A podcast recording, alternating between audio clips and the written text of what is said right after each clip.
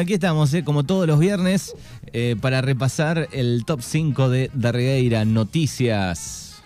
Bueno, el top 5 de las noticias más vistas, obviamente, estamos ya en, en veda electoral, en la radio, pero eh, no van a faltar los números. La noticia número 5 tiene que ver con la inauguración de la nueva sede de los trabajadores municipales de Darregueira. Esto fue el día lunes, al mitad de mañana, después de las diez y media, 11 de la mañana, donde estuvo el Cholo García. ¿Quién es el Cholo García? Bueno, es el representante de los trabajadores en la provincia de Buenos Aires, de la Federación de Sindicatos Municipales Bonaerenses, y este, estuvo junto a la secretaria Nelva Juárez, eh, la secretaria de FESIMU aquí en el distrito de Puan, y también estuvo el, el intendente. Pero eh, principalmente el Cholo García bueno, dio un cambio importante en los, trabajadores municipales y por supuesto habló de eh, situaciones terribles que, que, viven los trabajadores municipales en otros sectores y también cómo se ha eh, podido llegar a una mejora en el distrito de Puan y si esto lo enganchamos con las últimas noticias que andan dando vueltas, bueno, ayer hubo reunión entre el sindicato de municipales y el intendente porque, claro, están pidiendo un aumento, ¿no? Eh, los, eh, la gente del FESIMU pide 6% eh, de aquí a los próximos cuatro meses, 6% por mes, un, estoy tirando un número aproximado, no tengo uh -huh. el detalle acá sobre la mesa, y eh, tengo entendido que el municipio eh, habría hecho una propuesta de el 3% mensual. Así que bueno, vamos a ver qué pasa después de las elecciones con esto y seguramente ya la gente del FESIMUBO va a pasar los números claros a ver cuál es la propuesta de FESIMUBO y cuál es la propuesta de que hace eh, el municipio. Pero eh, la buena noticia es que eh, fue un sueño cumplido, dijo Noel Bajuárez, en la inauguración de este nuevo edificio, que es un gran paso y un hecho, un sueño hecho realidad por la gente de FESIMUBO, que lleva muchos años trabajando, y ni hablar si pasamos un poco a la historia lo que ha generado Nelva Juárez dentro de eh, el gremio, dentro del sindicato que tiene que ver con los trabajadores municipales, porque recuerden que antes no tenía un peso en la provincia, o por lo menos no era tan importante como el que tiene hoy Nelva Juárez, y realmente, bueno, es todo un hecho eh, histórico para Darregueira, así que bueno, lo resaltamos porque este, se hace un trabajo diario y realmente muy, muy importante, y ni hablar que llegue, que baje el Cholo García, que es un eh, sindicalista muy, pero muy reconocido en la provincia de Buenos Aires. Bien, ahí está el puesto número 5. Llega la noticia número 4 de esta semana. El número 4 es eh, un tema también muy delicado que se ve en el distrito de Puan. Hace unos meses fue noticia, estamos hablando de Patricia Ibáñez. Patricia Ibáñez es una docente que tiene que viajar todos los días desde Puan a una escuelita de Villa Iris. En algún momento esa escuelita era rural, ahora creo que ya cambió la, eh, la nomenclatura, me parece. Pero más allá de eso fue noticia, salió en el diario La Nación, bueno, en varios diarios de, de, del país. ¿Por qué? Porque tiene que viajar cuatro horas por día, ¿no? Dos horas eh, para llegar y dos horas obviamente para volver. Y realmente, eh, para el que no conoce el distrito de Puan, el que está a escuchar este podcast, realmente las distancias son muy largas en el distrito y una de las cosas que eh, pide Patricia, eh, obviamente, es que haya un transporte público. Nos parece una idea muy interesante porque hay en otros distritos que se que, que hay, eh, que se aplica esto de que haya un transporte público que tenga un costo mínimo, por supuesto, porque no solamente tenemos a esta docente, que es de la, de la cual estamos hablando, que tiene que viajar todos los días, sino también hay gente que tiene que hacer trámites, que, que tiene que ir de San Germán a Puan, por ejemplo, a aplicarse una vacuna, y estamos hablando que tiene que hacer más de 100 kilómetros para eh, aplicarse una vacuna, para hacer un trámite. Bueno, y no hay un transporte público y la distancia nosotros de aquí a Puan tenemos, no sé, 60, 70 kilómetros, no sé bien la, la distancia, pero eh, son eh, mucho tiempo que hay que recorrer y si no tenés un transporte propio, realmente hay que andar a dedo. Y la verdad que, bueno, a veces es complejo andar a dedo en, en, el distrito de Puan, primero por el tiempo que uno tiene que perder y después por obviamente el que tiene que pagar los gastos y los costos eh, a la hora de sacarle un sueldo, ¿no? Así que bueno, esa es la noticia número cuatro que tuvo mucha, pero mucha repercusión y un debate de este, qué hacemos con ese tipo de eh, transporte, ¿no? ¿Cómo lo aplicamos? ¿Cómo debería ser? Así que bueno, fue un debate. Bien, el puesto número 3 de esta semana.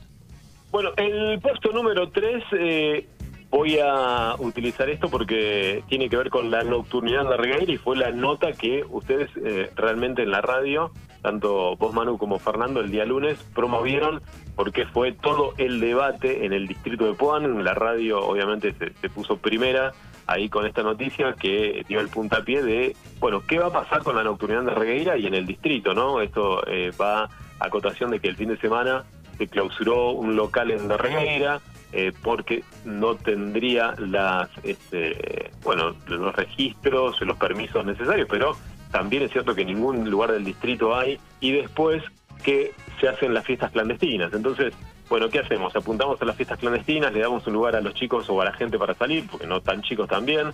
Bueno, ¿qué hacemos? No, los mantenemos encerrados a todos y mantenemos siempre todo en clandestinidad. Así que bueno, se armó un gran debate, mucho enojo, mucho enojo, por supuesto, porque este, si en Darregueira, que somos 5.000, 6.000 habitantes, no pueden 300 personas salir a algún lado, realmente estamos promocionando que se haga todo de forma clandestina y que pase lo que tenga que pasar, ¿no? Entonces, bueno, eh, en vez de cuidarnos, parece que este, eh, envían a la gente a que hagan cualquiera y que no haya ningún tipo de protección, ¿no? Porque ha habido comentarios de, bueno, hagan la fiesta de acá unos kilómetros, igual es otro distrito. Eh, y la verdad que a veces no, se puede creer las cosas que uno escucha. Esperemos que hayan sido solamente comentarios. Lo que sí es cierto que fue el tema de nocturnidad de Darregueira y por supuesto eh, el intendente habló de eso, tanto como el primer candidato a concejal de Juntos y eh, Franco Interesano, que es de nuestra localidad y conoce muy bien la realidad que pasa en Darregueira. Bueno, también obviamente se notaron preocupados, pero eh, bueno, obviamente la gente le, respondió al intendente eh, en las redes sociales, bueno, qué iba a hacer con ese tema, ¿no? Así que bueno, una de las noticias que tuvo mucha repercusión esta semana y principalmente todo surgió de la nota que realizaban ustedes el día lunes. Qué quilomberos que son estos de Mañanas Urbanas. No, es tremendo, es tremendo. Yo estaba en otro lado y me decían, ¿vos los conocés? No, no, no. claro. Puesto número dos de esta semana. El puesto número dos tiene que ver con las eh, elecciones y por supuesto no podemos dar muchos datos porque estamos en veda. Sí, eh, algunos datos que tienen que ver con, eh, bueno, cómo van a venir las elecciones, ¿no? Bueno, no ha habido, según las encuestas, muchos cambios en lo que va a venir el fin de semana. realmente los números no, no son muy alentadores para el oficialismo. Algunos dan un empate técnico, otros dan una preocupación. Lo que sí, este, bueno, es lo, que viene el fin de semana, ¿no? Este, hablábamos en la regueta el otro día en un par de cierres de campaña. Ayer hubo uno y el día martes hubo otro, donde también estuvimos invitados. Y eh, bueno, no, eh, la mayoría de, los eh, entrevistados de forma privada, preguntándoles cómo venían con los números, decían, bueno, no, no, no, no esperamos muchos cambios en el distrito de Pon con respecto a lo que pasó en las pasos. Bueno, vamos a ver, algunos optimistas dicen, bueno, no, vamos a ver si podemos sumar un poco más, y otros están preocupados por perder algún que otra banca, pero los números en general en la provincia de Buenos Aires no tendrían muchos cambios. ¿Y a qué voy con esto? Bueno, vamos a ver qué pasa durante el día lunes, ¿no? Cuando se conozcan los números y a ver qué encuestadoras le pegó, eh, o si Google tenía razón, porque bueno, eh, también se hacen encuestas a través de las tendencias de Google, eh, que es el buscador que tiene todo el mundo ahí en la compu o en el celu, porque claro, obviamente le da un color amarillo a la provincia de Buenos Aires. Si esto llega a pasar, bueno, ¿qué va a pasar entre las fuerzas oficiales, entre Alberto y Cristina, ¿no? Porque hay internas y obviamente después del lunes en caso de que los números no se vayan a revertir, que lo veo muy difícil hoy día viernes, eh, creo que va a haber cambios. Así que bueno, eh, la expectativa que se viene para el domingo de elecciones, por suerte hay elecciones, hay que ir a votar, es un día festivo, a mí me encanta ir a votar, así que bueno, ojalá que todos puedan Bien, ¿en qué, manera. ¿en qué horario? ¿Es un clásico ya el horario de voto de Alberto Ir? ¿Va al mismo horario siempre o depende cómo pinte el domingo? Eh, normalmente voy siempre a la misma hora porque voy a votar y después me voy a la radio. Eh, así que normalmente voy entre las 5 y 5 y media voy a votar y después ya este ya me voy para la radio eh, porque bueno pasamos los datos. bueno, la, semana pasada, en la semana pasada, en las pasos, perdón, arrancamos a las 7. Normalmente las elecciones anteriores siempre a las 6 de la tarde, entonces bueno, terminabas de votar y llegabas menos cuarto, menos 20 a la radio para preparar todo y ya obviamente continuar. los que hacemos esto, eh, yo me levanto ya el domingo a la mañana escuchando la radio y viendo este, los informes que hay desde muy temprano y las bocas de urna, eh, que ya al mediodía ya tiran las primeras bocas de urna y van dando una tendencia de lo que puede llegar a pasar en las elecciones para el resto del día. Así que bueno, los que vivimos de, de la comunicación y, y, el tema político lo vivimos desde muy temprano. Así que, Bien, hay... hay... Eh, cinco o cinco y media estamos votando. Bien, ¿va a haber especial este domingo aquí en la radio? En la producción no me ha pasado nada. Eh, sí, sí, sí, sí, sí, por supuesto. No, no sabemos bien la hora, no sé si a las 6 de la tarde o a las 7, pero este, sí, por supuesto. Sí. Bien, perfecto. un clásico de la radio. Acá estaba leyendo eh, entre las cosas que se pueden hacer y las que no, ya sabemos cuáles son las que no, de actos públicos ni hablar. Pero estaba leyendo que la medida vale también eh, de avisos publicitarios este, y todo eso en posteos en redes sociales y la actividad online destinada a promover el voto de un candidato en particular. Sí, hay un vacío legal en ese sentido. Eh, no sé, en, hay que ver en qué redes sociales y a quién, ¿no? Porque, por ejemplo, este, hay, los candidatos en las redes sociales están a, pleno. Eh, tal vez sea para los grandes medios de comunicación, eh, en un momento creo que lo habíamos hablado el año pasado, no el anterior, creo en la selección del 2019, se había hablado mucho de eso, porque claro, hasta dónde es, eh, hasta dónde se permiten las redes sociales publicar, seguir publicando y hasta dónde no. Eh, hay redes sociales que en Tinder no pasa nada, por ejemplo, ¿no? En, Tinder vení y votá por esta, por ejemplo, sería el, spot publicitario. Claro, sí, sí, sí, tal cual, tal cual. Sí, sí, esa es una, es, una buena. Eh, pero bueno, también, yo podés tener Twitter, ¿eh? Sí, sí. Bueno, ahí está entonces un poco el puesto número dos de esta semana y llegamos al puesto número uno.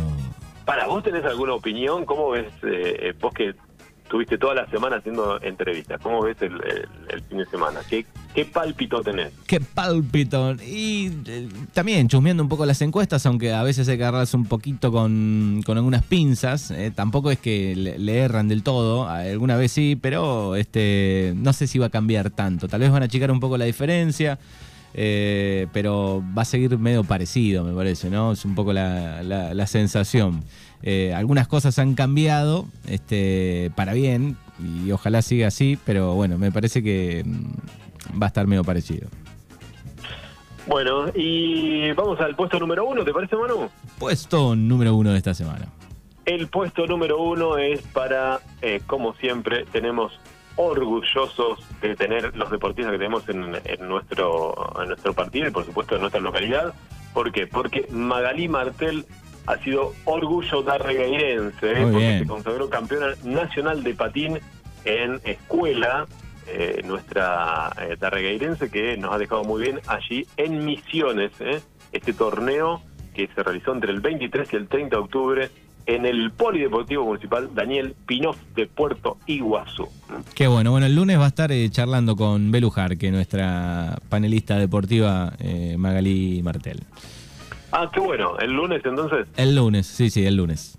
Bueno, realmente, eh, nada, un orgullo obviamente este, para el pueblo, para el deporte, porque llegar de la regueira entre más de 1.500 horas que hubo, eh, realmente y ganar en la categoría, estamos hablando de la categoría B de patín, eh, porque la he disputado en Tucumán, creo en Tucumán, me parece, si, no me equivoco, y, y, la verdad que, bueno, realmente es, es para felicitarla y por supuesto para la regueira es todo un orgullo, ¿no? Porque se nota el trabajo que le ponen eh, todos los chicos que hacen deporte, por supuesto, no, no, no Magalí, pues justo es, es, el nombre que elegimos, pero bueno, tenemos los chicos que fueron a Mar del Plata, el resto de las patinadoras, la gente que hace deportes individuales, realmente importantísimo. Así que bueno, nada, ese es el puesto número uno, felicitarlos y uno se siente orgulloso de tener gente tan talentosa y que le mete muchas horas de trabajo para poder conseguir lo que uno quiere. Así que bueno, nada, puesto número uno para la número uno del patín por hoy, Magalí Martel. Excelente. Eh, te iba a preguntar, eh, ya organizado la comida de esta noche, la preparación para esta noche, ¿qué pasa con este el partido de la selección? Bueno, el partido empieza a las 8, ¿no? A las 20 horas, exacto. Y juega ah. Messi. Juega Messi. Bueno, eh, bien, le va a venir bien al equipo que juegue Messi, ¿no? Porque es un gran este, motivador para el resto del equipo. Yo creo que nos juntamos con eh, algunos amigos a comer un asado y a ver el partido, temprano. Bien. Eh, es lo que estaba organizado desde ayer. Vamos a ver, eh, capaz que todo puede llegar a cambiar después del mediodía. Dice, no, no puedo, es muy temprano. Pero bueno, había asado para, para ir a, ver el partido. ¿Vos qué, qué planes tenés? Calculo que lo mismo, con amigos este, y algo vamos a cocinar. Es, es lindo plan viernes a la noche, sábado a la noche, incluso hasta domingo, pero me gusta el, el plan de la selección viernes o sábado a la noche. Sí, me parece el partido, me pareció medio temprano el partido, ¿viste? Porque tendría que haberlo tirado a las 10 de la noche, cosa que uno hace el asado tranquilo, hace, dice el mosquito. Yo no puedo hacer una hamburguesa, pero para disfrutar más el asado. Pero bueno, igual, lo aceptamos igual a las 8 de la tarde. Perfecto. Querido Albert, como siempre, gracias por este top 5 y nos encontramos la semana que viene. Dale, abrazo grande, nos encontramos la semana que viene y me quedo escuchando la radio. Abrazo. Chau, Dale. chau.